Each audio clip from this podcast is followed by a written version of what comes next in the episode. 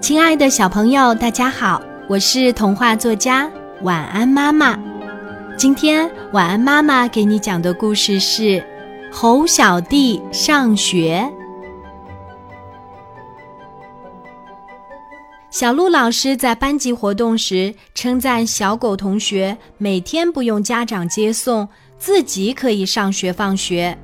猴小弟听了很不服气，他觉得。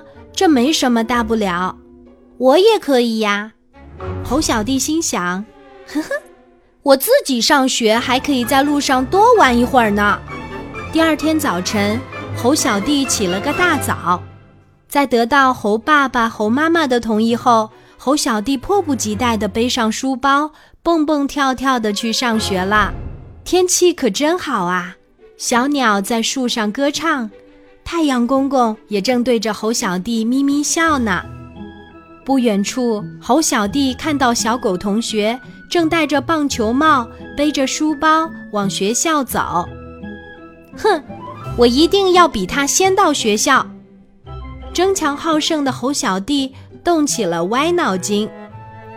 猴小弟主动走上前，和小狗同学打招呼：“早啊，小狗同学。”小狗同学见到猴小弟，惊喜地说：“早啊，猴小弟，今天你也是自己上学呀？”“是啊，快来追我呀！”猴小弟一把抢过小狗同学戴的棒球帽，拔腿就跑。小狗同学反应也很迅速，赶紧跟着猴小弟追。猴小弟没有在斑马线上过马路，随便就横穿了马路。好几位司机同时急刹车。不然就撞飞他们啦！快到十字路口了，小狗同学在后面大声喊：“猴小弟，前面是红灯，不能过马路！”我才不上你的当！什么红灯？我屁股上还有个红灯呢！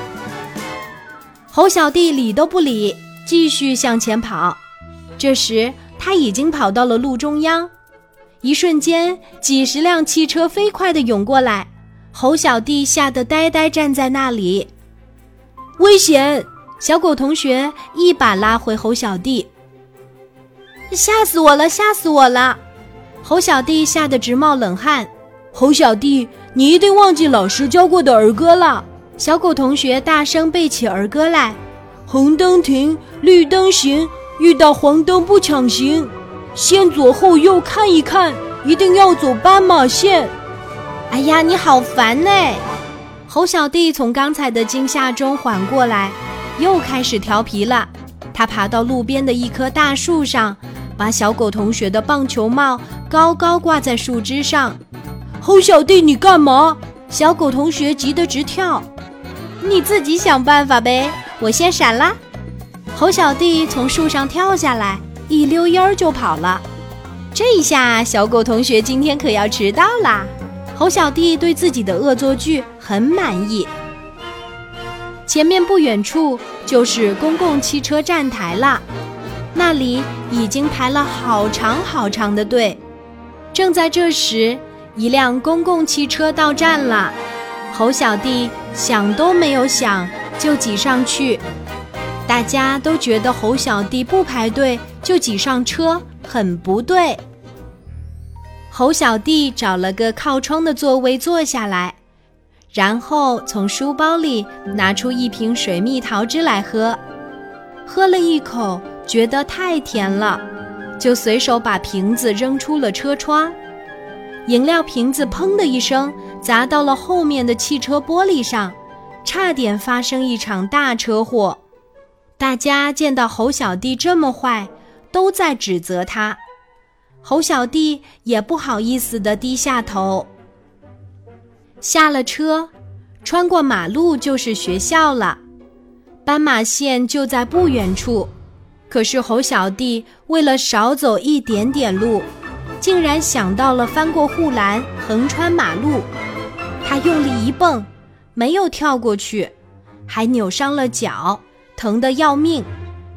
脚受伤了，就只能钻过去了。幸好护栏的空隙还挺大的。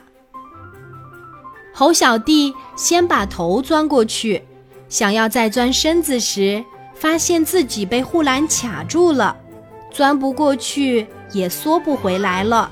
哎呦！救救我！快来救救我！猴小弟急得哇哇直哭。老师和同学们都陆陆续续来到学校，听到猴小弟的呼救，大家都围上来看发生了什么事。见到调皮捣蛋的猴小弟被卡在马路的护栏上，大家都笑得直不起腰了。小朋友，你觉得猴小弟在上学路上有哪些行为是不对的？可以说给爸爸妈妈听吗？安全小提醒：红灯停，绿灯行，遇到黄灯不抢行，先左后右看一看，一定要走斑马线。